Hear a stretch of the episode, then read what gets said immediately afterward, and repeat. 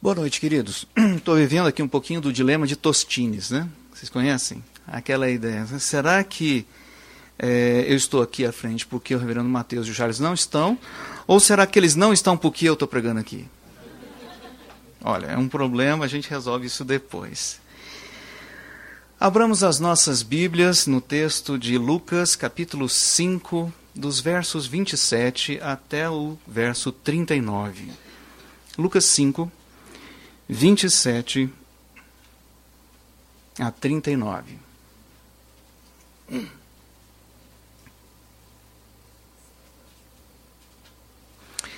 Leamos. Passadas estas coisas, saindo, viu um publicano chamado Levi assentado na coletoria e disse-lhe: Segue-me. Ele se levantou e, deixando tudo, o seguiu. Então lhe ofereceu Davi um grande ba banquete em sua casa, e numerosos publicanos e outros estavam com ele à mesa. Os fariseus e seus escribas murmuravam contra os discípulos de Jesus, perguntando: por que comeis e bebeis com os publicanos e pecadores? Respondeu-lhes Jesus: Os sãos não precisam de médico, e sim os doentes. Não vim chamar justos, e sim pecadores, ao arrependimento. Disseram-lhe eles: Os discípulos de João, e bem assim os dos fariseus, frequentemente jejuam e fazem orações. Os teus, entretanto, comem e bebem. Jesus, porém, lhes disse: Podeis fazer jejuar, jejuar os convidados para o casamento enquanto está com eles o noivo? Dias virão, contudo, em que lhes será tirado o noivo. Naqueles dias, sim, jejuarão. Também lhes disse uma parábola. Ninguém tira um pedaço de veste nova e o põe em veste velha, pois rasgará a nova, e o remendo da nova não se ajustará à velha. E ninguém põe vinho novo em odres velhos, Pois o vinho novo romperá os odres, em tornar-se-á o vinho, e os odres se estragarão. Pelo contrário, vinho novo deve ser posto em odres novos, e ambos se conservam. E ninguém, tendo bebido o vinho velho, prefere o novo, porque diz: o velho é excelente. Esta é a palavra de Deus, oremos.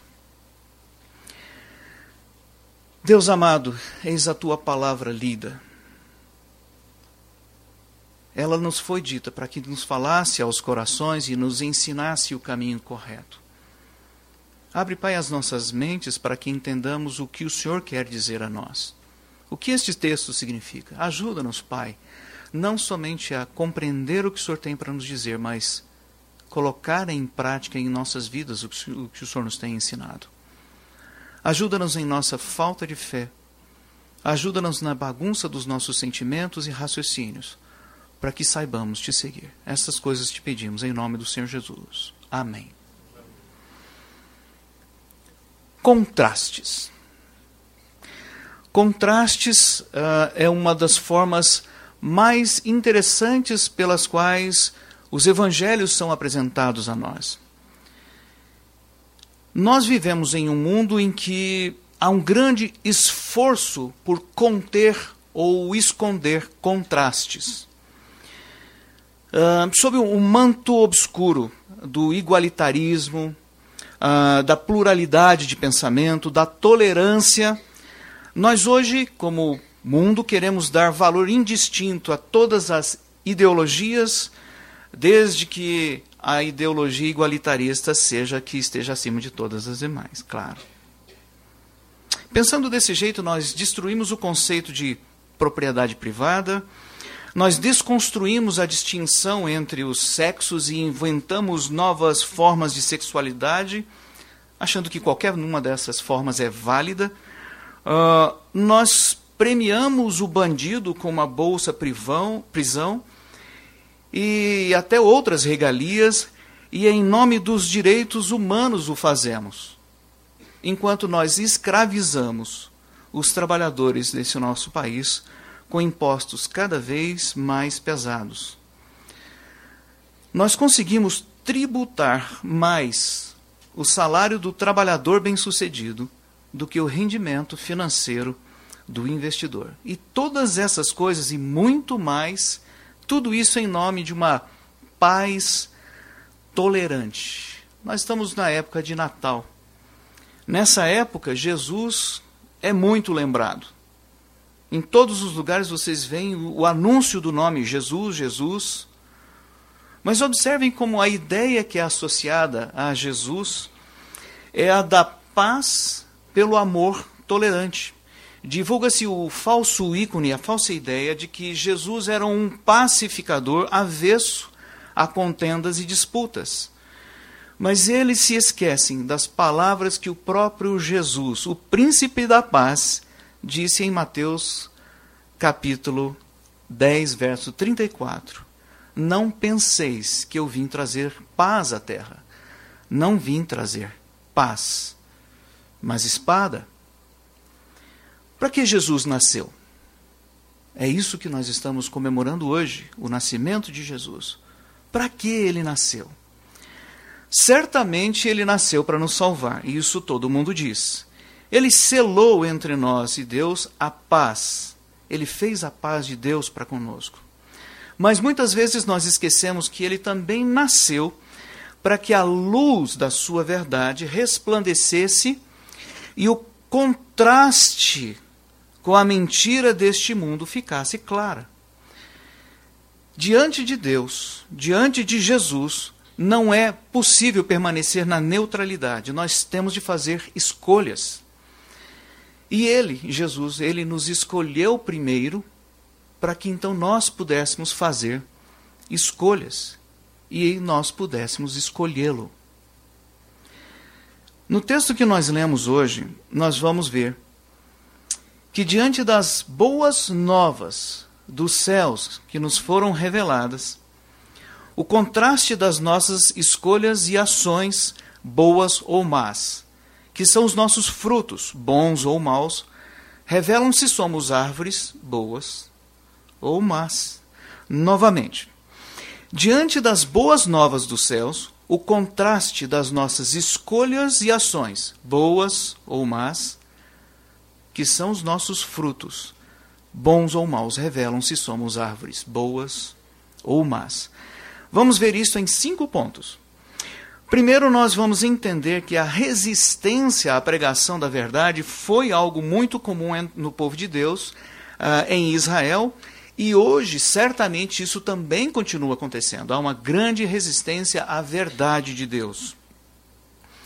Uh, nós vamos usar algumas palavras, algumas passagens bíblicas de apoio para isso. Em segundo lugar, a partir do contexto anterior a Lucas, capítulo 5, versos 27 em diante, um pouquinho antes, é, com base nesse contexto, nós vamos entender como o evangelista Lucas está nos preparando, está contando uma história, nos preparando para enxergar contrastes nas motivações e nas escolhas pessoais que serão descritas nessa narrativa.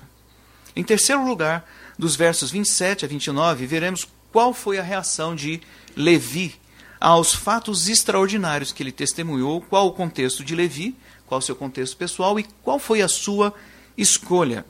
Em quarto lugar, nos versos 30 a 35, veremos qual a reação dos fariseus e escribas, até mesmo de discípulos de João Batista.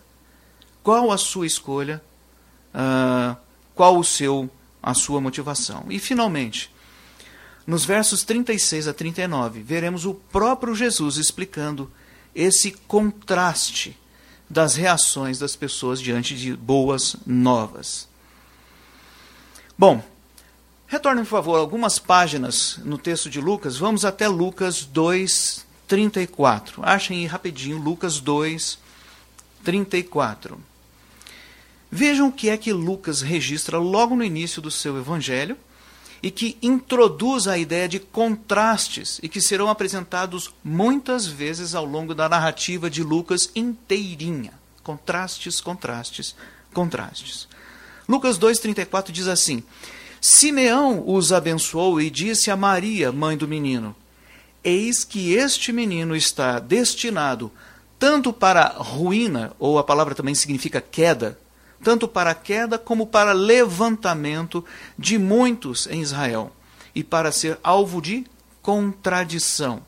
Também uma espada traspassará a tua própria alma, para que se manifestem os pensamentos de muitos corações. Então é interessante observar que ele fala de queda contra levantamento, primeiro contraste. E ele fala sobre manifestação de pensamentos dos corações ou as motivações.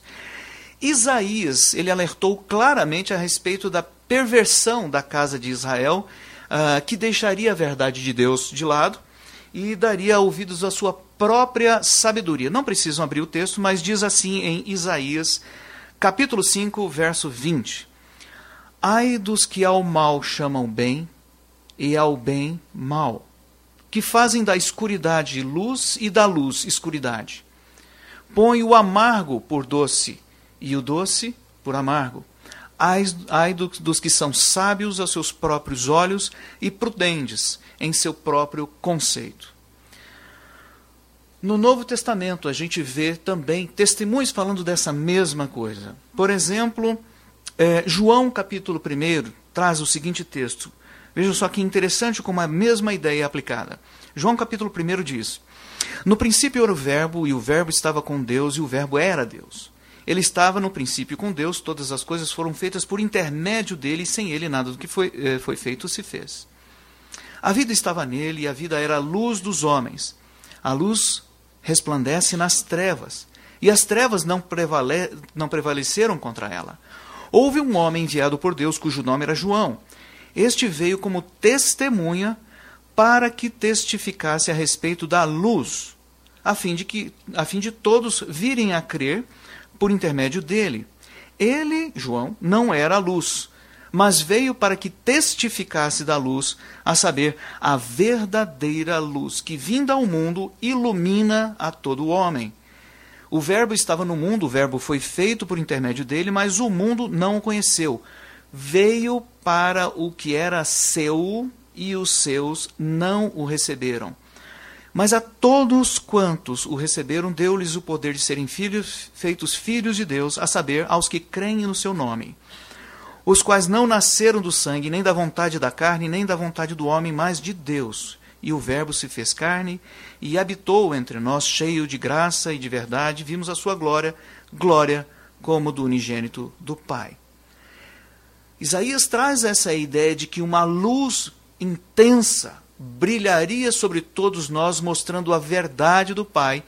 Mesmo assim, muita gente da casa de Israel, os que eram seus, iriam resistir a esta luz. Paulo também registra esse tipo de resistência à revelação de Deus. Escreve assim em Romanos 1, 18 em diante. A ira de Deus se revela do céu contra toda impiedade e perversão dos homens que detêm a verdade pela injustiça. Porquanto o que de Deus se pode conhecer é manifesto entre eles, porque Deus lhes manifestou, porque os atributos invisíveis de Deus, assim, assim o seu eterno poder, como também a sua própria divindade, claramente se reconhecem, desde o princípio do mundo, sendo percebidos por meio das coisas que foram criadas Tais homens são, por isso, indesculpáveis, porquanto, tendo conhecimento de Deus, não glorificaram como Deus, nem lhe deram graças. Antes se tornaram nulos em seus próprios raciocínios, obscurecendo-se-lhes o coração insensato, inculcando-se por sábios, tornaram-se loucos, e mudaram a glória do Deus incorruptível em semelhança da imagem de homem corruptível, bem como de aves, quadrúpedes e répteis. A história que nós vamos estudar hoje, que nós vamos enfocar hoje, conecta-se com essa história anterior uh, da cura de um paralítico. E é isso que o evangelista quer que nós enxerguemos. Os escritores judeus trabalham o tempo todo por imagens. Há um quadro se descortinando à nossa frente todos os três evangelhos sinóticos, e aí nós vamos ver Mateus 9, 9 17 e Marcos 2, 13 e 18, registram esses mesmos eventos que nós estamos olhando aqui em Lucas. Registraram a fé daqueles que trouxeram um paralítico para ser curado, o perdão do pecado, dos pecados daquele paralítico, o questionamento sobre a legitimidade de Jesus perdoar pecados, a cura milagrosa do paralítico, como prova de que Jesus pode perdoar pecados porque ele é Deus. Uh, então Jesus sai daquele lugar e imediatamente encontra Levi, ou Mateus, é a mesma pessoa. A reação de Levi é apresentada, o banquete que ele dá é apresentado, e então vem os questionamentos dos fariseus e a parábola de Jesus. Os três evangelhos sinóticos trazem exatamente essa descrição. Isso significa que em todos, os, uh, em todos esses três casos, os evangelistas entenderam que essa história era importante demais para não constar.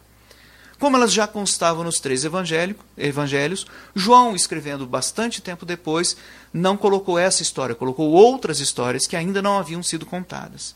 Mas essa história ela é importantíssima e ela inaugura uma forma de apresentar o evangelho, apresentando os contrastes dos comportamentos das pessoas e com o que a gente tem que aprender com isto.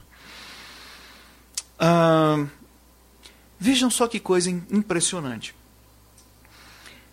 Aqueles homens, naquela pequena cidade, assistiram um fato extraordinário. Um grupo de homens trouxe um paralítico para ser curado, fazem todo o possível para que aquele paralítico seja visto e alcançado por Jesus Cristo. Jesus primeiro perdoa os seus pecados, depois, com o um questionamento, uh, Jesus então cura a paralisia. Aquele homem era paralítico, vivia numa, num leito. E o texto, os três textos, os três, nos três evangelhos, diz que todos ficaram extremamente extasiados, extremamente impactados, dizendo: Vimos grandes feitos hoje. Muito bem, então imaginem essa cena. Uma cidade que não era muito grande, aquela informação correu para tudo quanto é lugar, as pessoas estavam impactadas com o que tinha, com o que tinha acontecido.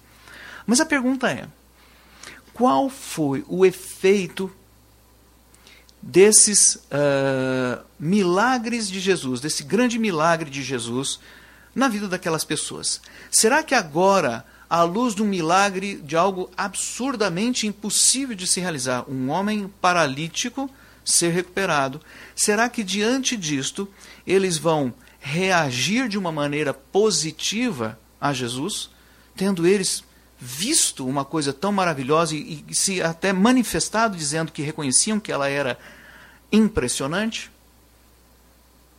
é aí que começa o contraste. É exatamente isto que o evangelista Lucas quer nos mostrar. Vai nos contar agora duas histórias, dois capítulos, dois momentos, duas reações. Levi, também chamado de Mateus nos evangelhos. É, em Mateus, o autor se chama de Mateus, Lucas é quem o chama de Levi. Ah, era um, um outro nome que ele tinha. O que ele era? Coletor de impostos. Ao ser coletor ou cobrador de impostos, ele era primeiro um servo de Roma. E sendo servo de Roma, ele era um inimigo dos judeus, né? Porque ele era considerado um traidor da sua pátria, contribuía com os judeus. Uma das coisas que é preciso entender sobre a atividade de uh, Levi é que era extremamente comum que os cobradores de impostos cobrassem mais do que era justo cobrar, mais do que Roma exigia que se cobrasse. E eles ficavam com essa parte. Não seria uh, estranho que Levi praticasse isto. É muito provável, por exemplo, que um outro cobrador, como era o caso de Zaqueu, fizesse isso, tanto é que ele comenta ah, logo em seguir que ele devolveria quatro vezes mais daquilo que ele roubou das pessoas. Ah, observem também que este homem, no nosso texto, estava sentado cuidando dos seus negócios. Ao ser chamado por Jesus, ele reage imediatamente, deixa tudo para trás, deixa um negócio lucrativo e confia que Deus vai segurar a barra, que Deus vai suprir todas as suas necessidades. E logo depois de uh, receber esse convite e, e aceitá-lo, a primeira coisa que ele faz é dar uma festa, um banquete, uma festança. Ele compartilha com todo mundo o que aconteceu com ele. Ele está feliz, muito feliz tem alguns aspectos que a gente não pode deixar de observar nessa pessoa. ele era judeu, ele estava comprometido com o status quo da situação que vivia aquela cidade, ah, porque havia um conluio, uma associação entre a liderança judaica e o governo romano. Então ele estava exatamente ali naquela posição extremamente uh, instável, delicada, num, vivendo um equilíbrio muito fácil, fácil de ser rompido. Por um lado, ele servia a Roma, então ele tinha dos judeus uma antipatia. Por outro lado, ele vivia exatamente naquela posição que era conveniente ao governo de Roma e à liderança judaica para que a paz na cidade permanecesse. Então veja que no texto ele é dito com, uh, o, quando se fala sobre os convidados, fala-se os coletores, e aí cita-se em separado, e os pecadores. Então, os publicanos ou coletores de impostos eram antipatizados, mas não foram colocados pelo redator desse texto, o apóstolo Lucas, o, o, o evangelista Lucas, como é, a mesma classe de pecadores. Ele era judeu. O uh, que mais? O texto também nos informa uh, que quando ele teve essa experiência impactante com Jesus e realiza a sua festa, ele não chama uma quantidade pequena de pessoas.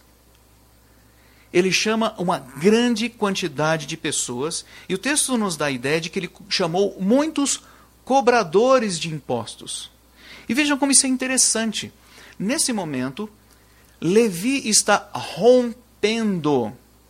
Levi está rompendo com os laços com Roma e com a liderança judaica. Ele era um cobrador de impostos e está pedindo demissão da sua posição, vai seguir a Jesus. Vai deixar a coletoria, vai deixar aquele espaço em aberto.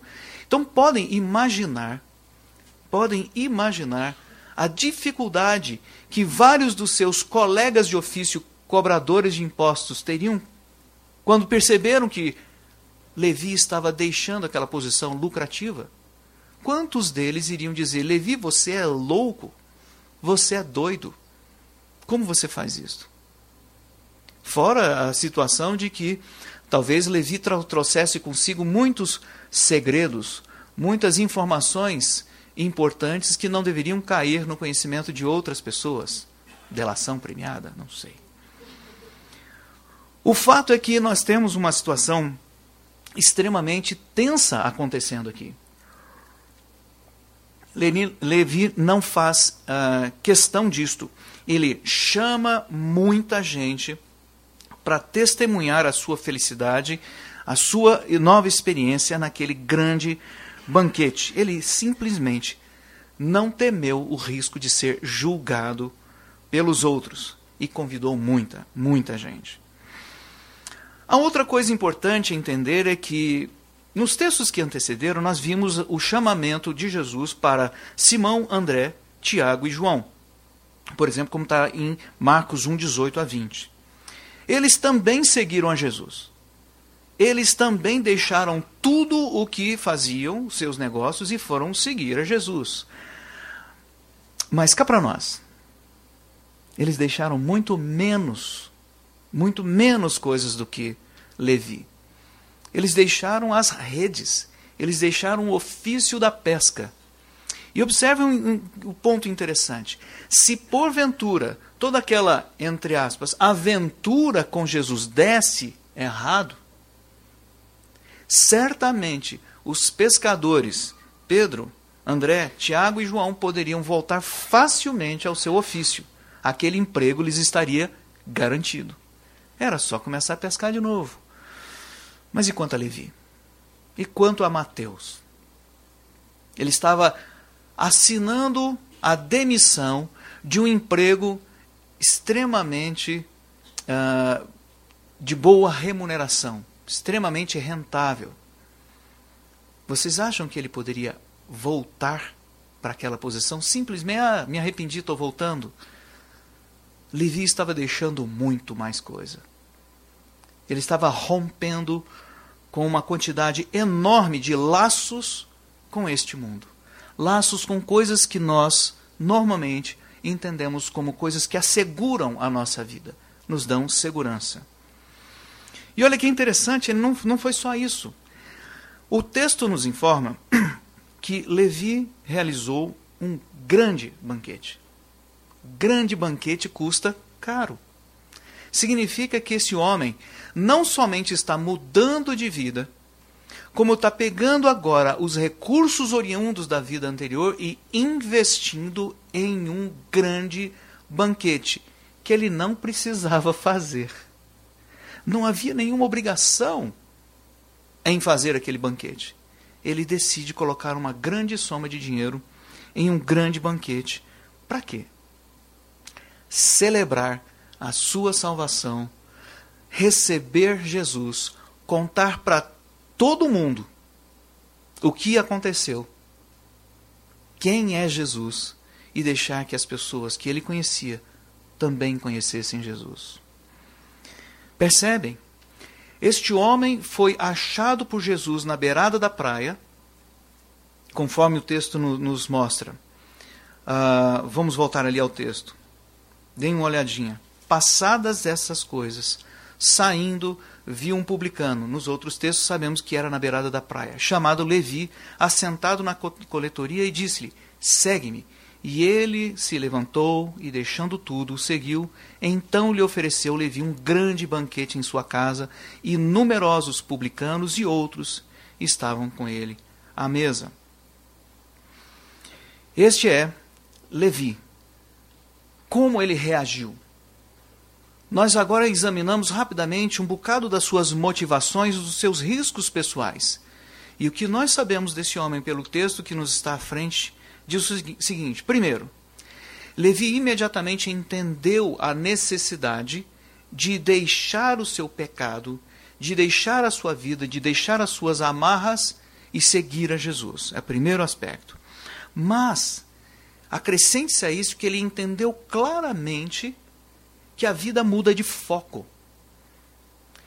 Antes, o foco dele estava em o seu negócio lucrativo fazer acontecer o seu negócio lucrativo. Mas agora Levi descobriu, Mateus descobriu um novo negócio. Alguma coisa muito mais importante. Algo tão importante que ele simplesmente não titubeia, ele não tem hesitação alguma em simplesmente levantar-se, seguir a Jesus, largando para trás tudo o que ele tinha. Essas duas coisas andam juntas. Muitas vezes nós uh, queremos fazer parte do corpo de Cristo, da igreja de Cristo, uh, prometendo que nós vamos uh, lutar contra os nossos pecados, mas nós nos esquecemos de que toda essa existência perde o seu significado à luz do que Deus nos disse: Estou fazendo tudo de novo. Vim à Terra para trazer vocês para essa nova vida, para essa nova criação. E quando a gente entende que este mundo está condenado por Deus, e isso já foi dito lá em Gênesis capítulo 3, verso 17, a, toda a terra está maldita. O entendimento da minha mente deveria ser de que eu não devia investir neste mundo. Óbvio que eu não quero dizer com isso não fazer coisa alguma neste mundo. Claro que você precisa continuar fazendo. Mas entender que este mundo está condenado e que eu não posso mais apostar as minhas fichas nessa existência, neste mundo, mas entender e apostar as minhas fichas no que vem por aí. Essa é a grande diferença. E nós nos perdemos com isto. Não adianta simplesmente querer viver uma vida lutando contra o pecado, mas entender que eu estou plugado numa nova realidade, numa nova vida. Levi compreendeu isto e foi capaz de simplesmente deixar tudo para trás. Agora dê uma olhada aí nos versos 30 até 35. Vocês viram um pouquinho uh, como foi essa reação de Levi. Agora vamos perceber como é que uh, um outro grupo se comporta. Verso 30. Os fariseus e os seus escribas murmuravam contra os discípulos de Jesus, perguntando: Por que comeis e bebeis com os publicanos? Qual que era o problema aqui? A situação era a seguinte: Levi, Mateus, havia convidado muita gente. Muita gente. Isso despertou ah, naquele grupo sentimentos diversos, naquele grupo de fariseus e escribas, sentimentos diversos, sentimentos de talvez ciúme, talvez de espanto, mas certamente despertou neles sentimento de zelo para com seus próprios comportamentos, suas próprias práticas. O entendimento deles é de que alguém que vive uma vida uh, santa, separada, não deveria relacionar-se, um, nem com publicanos, dois, nem com pecadores. A implicação disso é muito grave é muito grave. Significa que esse grupo de pessoas não olhava para si mesmo como pecadores, não olhava para si mesmos como dependentes ou carentes de cuidado da parte de Deus. Percebam que eles estão, na verdade, já com essas palavras dizendo que o conjunto de práticas que eles tinham eram práticas suficientes para que eles não fossem pecadores em que lugar das, da, da, da, das Sagradas Escrituras eles poderiam encontrar suporte para esse tipo de pensamento? Em absolutamente nenhum lugar. Nenhum lugar. Até mesmo o homem mais santificado, o sacerdote, era obrigado a oferecer sacrifícios pelos seus próprios pecados. Hoje de manhã nós lemos a respeito disto. Pelos seus próprios pecados. Ninguém era de fato santo, mas todos pecadores, todos carentes da cura que vem da parte de Deus. Esse é um pressuposto grave, é uma situação complicada. Eu, eu, eu achar que sou melhor do que sou. Quando eu olho para a justiça de Deus, qualquer um de nós, quando olha para a justiça de Deus, é impossível não perceber a diferença de pureza e santidade que há. E eu colo no zero. No texto que nós limos um pouco antes nesse, nessas pregações em Lucas, nós vimos Mate, é, Pedro, quando uh, Jesus manda jogar as redes e as redes vêm cheias de peixe, a reação de Pedro foi: Afasta-te de mim, Senhor, porque eu sou pecador. Essa ideia de reconhecer o próprio pecado e a sua nulidade diante de Deus, ela é muito importante e ela aparece todas as vezes na Bíblia. A expressão utilizada na Bíblia é humildade. Já perceberam que as bem-aventuranças em Mateus capítulo 5 começam com humildade? Bem-aventurados os humildes. Noutra tradução, os pobres de espírito. Se, no entanto, eu entendo que eu sou melhor do que eu sou, então eu já me faço juiz de Deus eu já digo para Deus que eu não sou merecedor de um castigo tão grande, porque eu tenho méritos. Isto é um problema. E mais, se eu tenho méritos, então eu não estou doente. E se eu não estou doente, eu não preciso de alguém que cuide de mim. Eu não preciso de alguém que resolva o meu problema. E é exatamente assim que Jesus responde no verso 31. Vejam. Respondeu-lhes Jesus: os sãos não precisam de médico, e sim os doentes. Eu não vim chamar justos, e sim pecadores ao arrependimento. Essa é uma resposta que deixa os uh, fariseus e escribas entortados. Não tem como responder. Não tem como responder efetivamente. O argumento é muito lógico. Eu venho chamar quem precisa de médico. Se vocês entendem que vocês não precisam de médico, então vocês não precisam de mim. Estão reclamando de quê? Mas esses aqui precisam de médico. E eu estou aqui para cuidar deles. Muito interessante.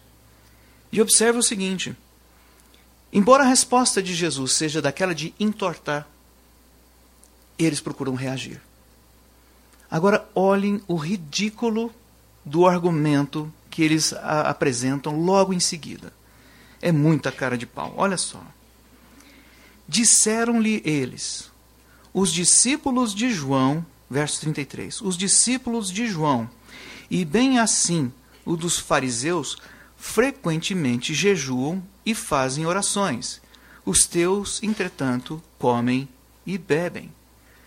Deixa eu explicar um pouquinho sobre o que está sendo dito. Se você olhar, por exemplo, é, esse mesmo texto em Mateus, ali você vai perceber que não são só aqui os fariseus falando, mas até mesmo, até mesmo discípulos do próprio João estão dizendo essas coisas. O texto de Mateus acrescenta dizendo que entre esses que ofereceram essa resposta diz que havia discípulos de João. Então aqui nós estamos falando de discípulos de João e escribas e fariseus que argumentam. É, fariseus e discípulos de João, e o argumento é que estão numa escala superior de santidade, essas pessoas frequentemente jejuam e fazem orações. Ok, é verdade que eles faziam isto? Sim, é verdade que eles faziam isto. Só que tem um problema, um grave problema. A lei do Senhor nunca disse que eles deveriam fazer jejuns com frequência. Jamais disse isso. Na lei uh, de Moisés, o jejum era feito uma vez por ano e em situações de extrema comoção, como por exemplo quando você estivesse prestes a enfrentar uma grande ba batalha, uma grande guerra, ou se uma doença grande, alguma situação bastante uh, constrangedora acometesse a nação, era convocado então o jejum. Fora isso, nós havia apenas um jejum anual. Do que é que nós estamos falando aqui, portanto? Nós estamos falando de procedimentos, de práticas que foram inventadas por esse grupo de pessoas para se dizerem mais santas, melhores, num patamar espiritual mais elevado. E esse é o contraste que eles querem fazer. O certo, o bom, o correto, o melhor é o comportamento dos discípulos de João dos fariseus. Jejuar com frequência, duas, às vezes três vezes por semana. Era um exagero tremendo. No entanto, os teus discípulos fazem o quê? Comem e bebem. Olha como eles estão se comportando. A ideia é fazer com que os discípulos de Jesus e o próprio Jesus fossem enquadrados num, numa categoria espiritual menor. Vejam que motivação mesquinha. Vejam que motivação torta. Diante do evento extraordinário da cura de um paralítico, e logo depois o texto diz que todos saíram extremamente impressionados. Essas pessoas são capazes de fazer esse tipo de comparação mesquinha, esse tipo de comparação menor. A resposta de Jesus é mais uma vez uma resposta de entortar qualquer um. Vejam lá, Verso 34: Jesus, porém, lhes disse: Vocês poderiam jejuar uh, se vocês fossem os convidados de um casamento, enquanto o noivo estiver com vocês? Ele está utilizando uma figura da cultura judaica. As festividades de casamento eram festividades maravilhosas, enormes, vários dias três, quatro, às vezes sete dias de festa de casamento. Durante esses dias, eles comiam e bebiam, e ninguém achava isso errado. Durante esses dias de casamento, vocês acham que fariseus e discípulos de Jesus faziam jejuns? Obviamente que não. Obviamente que não. Porque seria desrespeitoso para com a família uh, que estava realizando o casamento, se eles naqueles dias deixassem de participar da festa. Então ele está dizendo: ah, o argumento de vocês é que vocês jejum com frequência, mas espera aí. Presta atenção que no casamento vocês não jejuam, vocês comem e bebem e fazem festa e estão alegres. Estão alegres com a família. O noivo e a noiva estão ali presentes. Quando eles saem, de cena, ok, vocês voltam à regularidade das práticas de vocês. Mas enquanto o noivo está presente, vocês comem e bebem. Pois bem, dias virão, contudo, em que o noivo será tirado dos meus discípulos. Naqueles dias, sim, os meus discípulos jejuarão. Percebam que Jesus aqui já faz uma dupla aplicação. Ele tanto mostra o costume que os próprios arguidores estavam apresentando, como esse argumento era falso, era frágil, era fraco, era ridículo, como também ele aproveita para identificar-se como o noivo. O noivo que, estando presente, é a grande razão pela qual eu devo celebrar intensamente que era exatamente o que Levi Mateus estava fazendo, celebrando intensamente a presença do noivo Jesus Cristo.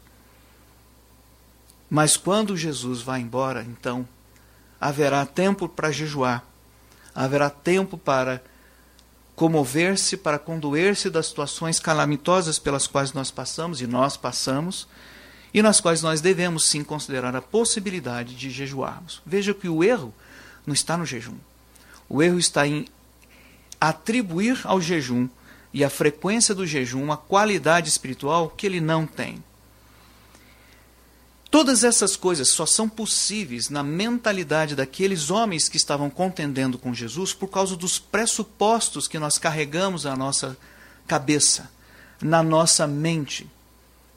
Eles traziam consigo o pressuposto de que não devemos nos relacionar com pecadores, ou não devemos, ou per, perdão, nós devemos jejuar com frequência, como é a maneira como nós usualmente fazemos. Isso enche a cabeça de coisas que vão enchendo sua cabeça, impedindo que você enxergue aquilo que está acontecendo diante dos seus próprios olhos. Vejam que esses homens, há alguns, talvez minutos ou horas, poucas horas no máximo atrás, haviam testemunhado o milagre da cura de um paralítico. E isto não foi capaz de deslocar o equilíbrio das suas mentalidades. Não foi capaz de abrir um buraco nos seus pressupostos mentais. Os pressupostos estavam ali, firmes, enraizados, impedindo esses homens de reconhecer quem era aquele que estava diante dele, deles, falando e praticando realizando sinais impressionantes. Essa é a razão por que Jesus então agora apresenta àqueles homens e apresenta a nós algo muito, muito sério. Visto esse contraste, leiam comigo o que Jesus tem para nos dizer. Verso 36: Também lhes disse uma parábola: Ninguém tira um pedaço de veste nova e o põe em veste velha, pois rasgará a nova e o remendo da nova não se ajustará à velha. E ninguém põe vinho novo em odres velhos, pois o vinho novo romperá os odres, em tornar-se ao vinho, e os odres se estragarão. Pelo contrário, vinho novo deve ser posto em odres novos, e ambos se conservam. E ninguém, tendo bebido o vinho velho, prefere o novo, porque diz: o velho é excelente. Dá trabalho entender o que Jesus está nos dizendo aqui. Vamos começar. Jesus está falando sobre modelos mentais, pressupostos da sua mente. Todo o Velho Testamento aponta constantemente para Jesus e para o momento em que ele iria estar na terra, nascer, estar na terra e realizar os seus feitos. Lemos hoje textos como o de Isaías 61, falando sobre como Jesus iria impactar, iria uh, se relacionar com pessoas pobres, pessoas simples, pessoas sofridas. E em todo o Velho Testamento há inúmeras referências a como este homem se comportaria, como Deus conosco se comportaria. No entanto, nós enchemos a mente dos nossos pressupostos, dos nossos conhecimentos e não somos capazes de enxergar quando Jesus de fato aparece. Nós não somos capazes de identificá-lo. Por isso, Jesus está dizendo: ninguém tira um pedaço de veste nova, um conhecimento novo, e tenta remendar num tecido, numa roupa velha. Se eu tentar pegar o evangelho de Cristo e grudar na mentalidade tosca, uh, torta daqueles judeus e dos nossos próprios hábitos hoje em dia, isso não vai dar certo, porque o evangelho de Cristo é denso, é forte, enquanto que as nossas ideias são fracas, são como neblina, são como névoa. Se você tentar pregar um no outro, obviamente que o, o remendo novo estraga o tecido velho. Os dois não são compatíveis. E da mesma forma como isto é óbvio para qualquer um daquele tempo que estivesse ouvindo isto, Jesus agora apresenta outra ideia para apresentar o mesmo conceito. Agora ele vai falar de odre. Odre é uma forma de você carregar vinho.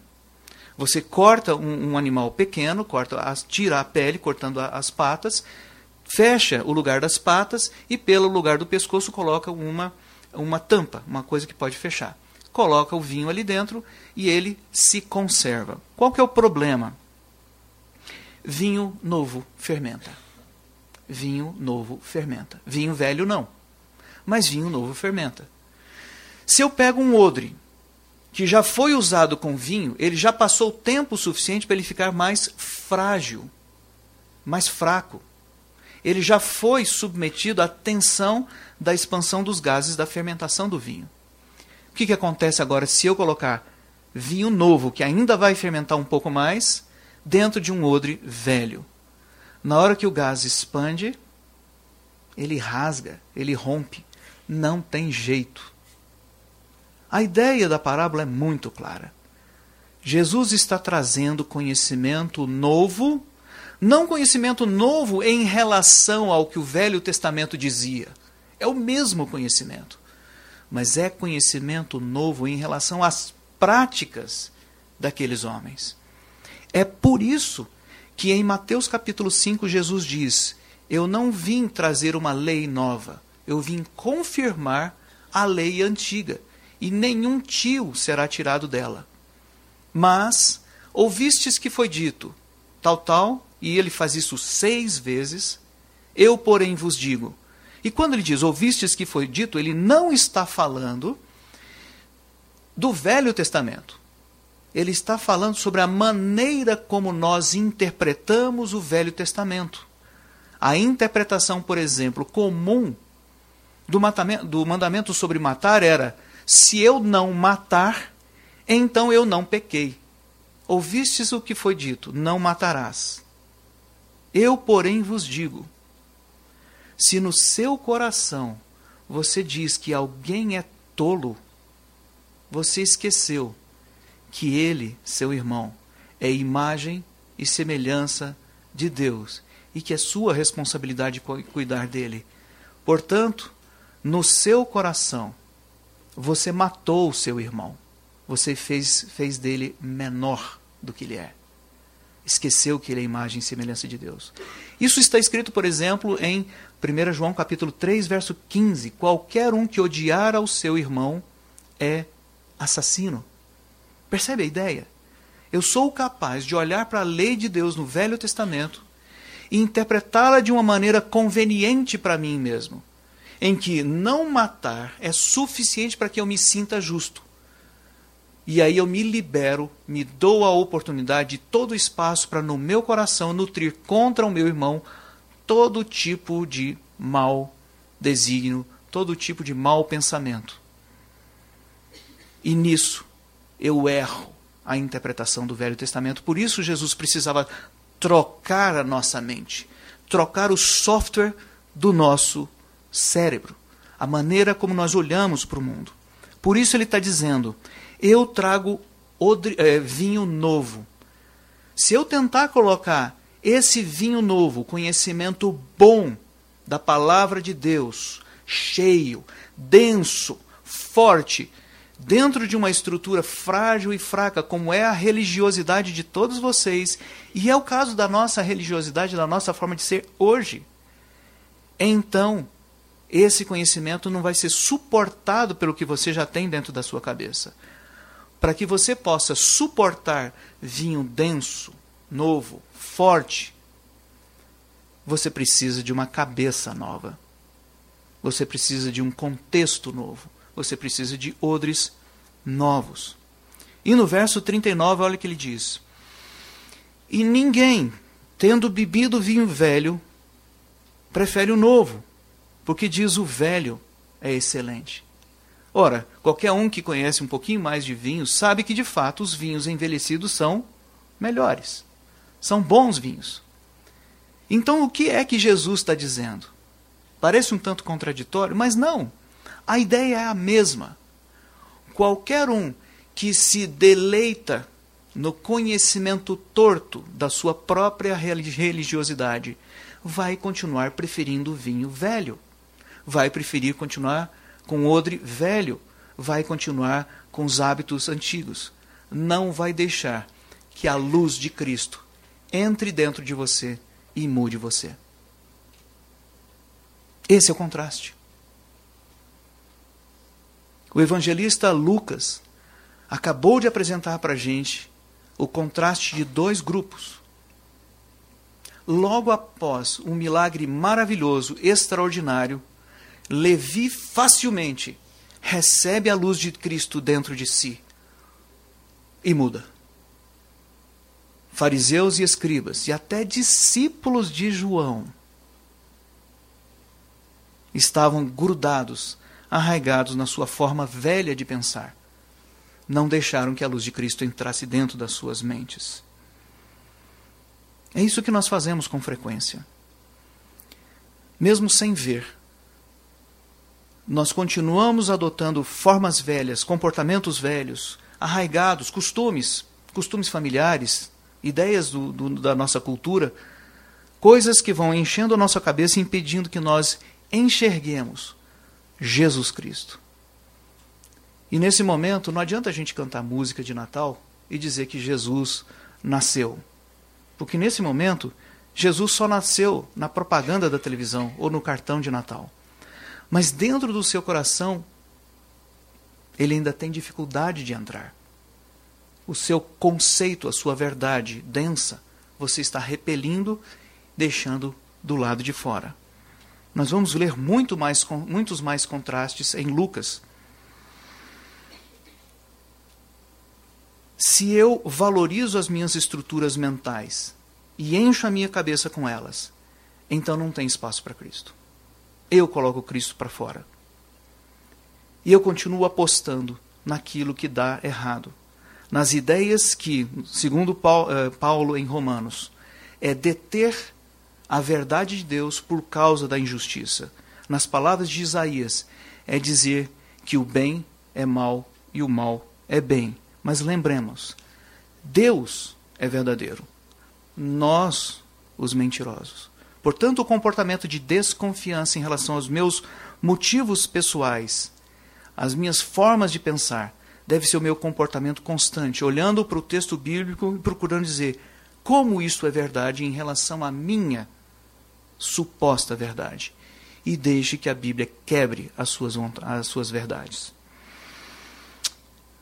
Capítulo 5 é maravilhoso. É uma história de Natal. Talvez um pouco diferente do que nós costumamos olhar, mas sim, certamente uma história de Natal. Os irmãos Pedro, André e os irmãos Tiago e João não conheciam bem a Jesus. Lance as redes, Simão, disse Jesus a Pedro. Não há peixes, mestre. Não há peixes, mestre mas lançaremos assim mesmo, pois tu o disseste. Foi a resposta de Pedro. A quantidade absurda de peixes capturados na rede não deixava nenhuma dúvida. A verdade de Cristo é sempre maior do que a minha verdade. Não há peixe, Senhor. Não há peixe, Senhor. Pedro, você não acreditou que eu pudesse lhe dar peixes? Pois eu vou fazer muito mais do que isso. Eu vou fazer vocês serem pescadores de homens. Sigam-me. E eles deixaram seus barcos na praia e imediatamente seguiram Jesus. Para aqueles quatro homens que foram chamados dessa forma, O Natal aconteceu ali. Nas suas mentes, Jesus nasceu. E esse foi um presente maravilhoso.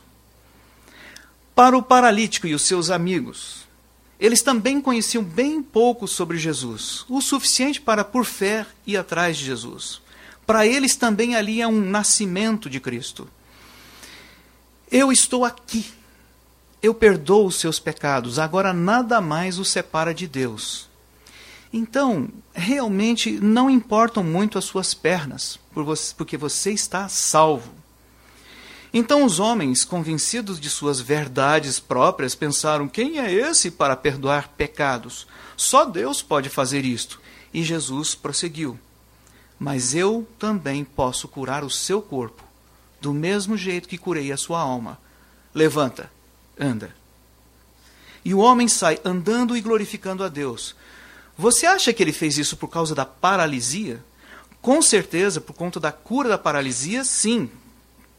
Mas muito mais, porque ele sabia que quem podia curar uma paralisia impossível de curar, também era capaz de perdoar pecados e reconectar a Deus. Duas doenças impossíveis de curar, curadas em um único encontro. No coração daquele homem seus amigos, Jesus nasceu. Que presente maravilhoso. E para Levi? Para Levi, ali começa o nascimento de Jesus no coração dele. Impactado pelo pouco que ele já tinha aprendido sobre Jesus, o que se falava naquela cidade, as notícias que chegaram, não precisou mais do que um simples siga-me. Nas duas histórias anteriores vocês veem uma descrição interessante. As pessoas vendo pessoalmente, mas Levi nem viu. Provavelmente ele só ouviu a respeito. E um simples siga-me foi suficiente para que ele abandonasse o seu posto, largasse o dinheiro para trás, largasse o seu emprego, largar, largasse a sua aposentadoria pelo INSS e fosse atrás de Jesus. Que presente maravilhoso o de ser chamado para seguir a Cristo. Jesus nasceu para que nós não morrêssemos nesse mundo que foi amaldiçoado e condenado pela mentira e pelo pecado. Lembrem-se, nós estamos mergulhados, nós estamos imersos, estamos rodeados por um mundo de mentiras, em meio à escuridão. Os nossos pressupostos enchem a cabeça de cada um de nós. E esses pressupostos querem impedir que nós vejamos a luz de Deus Pai em Jesus Cristo. Esses pressupostos tentam impedir que essas palavras entrem dentro da nossa cabeça. Nos termos do apóstolo Tiago, a nossa própria cobiça desvia a nossa atenção e nos faz pecar contra Deus. Mas Jesus, Jesus trouxe a luz, trouxe a luz do Pai. Ele é a própria verdade de Deus, o caminho para Deus e a vida em Deus. Nós precisamos crer que Deus sempre fala a verdade e aprender a seguir as suas palavras. Não tem presente maior do que esse: que Deus Cristo veio, viveu entre nós, como um de nós, padeceu tudo o que você padeceu e muito mais. Ele nos revelou a Deus, nos ensinou a ver Deus. Ele morreu em nosso lugar. Ele ressuscitou, subiu para Deus para nos defender e para nos preparar um lugar, uma morada. E ele mora dentro de cada um de nós por meio do seu Santo Espírito, que é o penhor da nossa salvação. Vamos ouvir a voz desse Cordeiro. Vamos ouvir a voz desse Jesus que já adentrou a escuridão deste mundo e está seguindo à nossa frente. E mesmo que nós não enxerguemos claramente por onde andar, ouça a voz, siga a voz. É seguro, ele nunca mente. Oremos. Deus amado, nossas mentes estão cheias de coisas espúrias, bagunçadas, coisas que o mundo nos ensina todos os dias. Há um esforço muito grande de relativizar a tua verdade. Tudo em nossa, a nossa volta está tentando ensinar que Deus é mentiroso Perdoa-nos, Pai, porque tantas e tantas vezes damos ouvidos a essas mentiras do nosso tempo. Damos ouvidos à voz do nosso próprio coração, achando que ele traz verdade, mas enganoso é o nosso coração. Só há um que fala a verdade. Tu és a verdade. E ajuda-nos, Senhor Deus, a entender que a tua palavra é a carta que o Senhor nos deixou para orientar cada um dos nossos passos. Se o Senhor nos diz para perdoar, nós devemos perdoar. Se o Senhor nos diz para cuidar e cultivar, devemos fazer isso nas nossas famílias, com as nossas amizades, com os nossos filhos, com nossos amigos. Se o Senhor nos manda não amar nenhuma das coisas deste mundo, mas usar essas coisas para realizar coisas boas, que edificam os nossos irmãos, ensina-nos, Pai, a não valorizar as coisas desse mundo como se tivessem valor intrínseco, mas a usá-las a teu serviço. Limpa as nossas mentes do conhecimento torto que temos. Coloca a tua palavra em nossas mentes. Quebra a nossa dura cerviz. Porque sem ti não temos chance, mas contigo estamos salvos. E essa salvação veio pelo teu filho Jesus, por quem nós oramos a ti. Amém. Queridos, vamos nos colocar de pé para cantar mais uma música, respondendo a, a palavra de Deus, que fala para que nós possamos ver do jeito que Deus vê.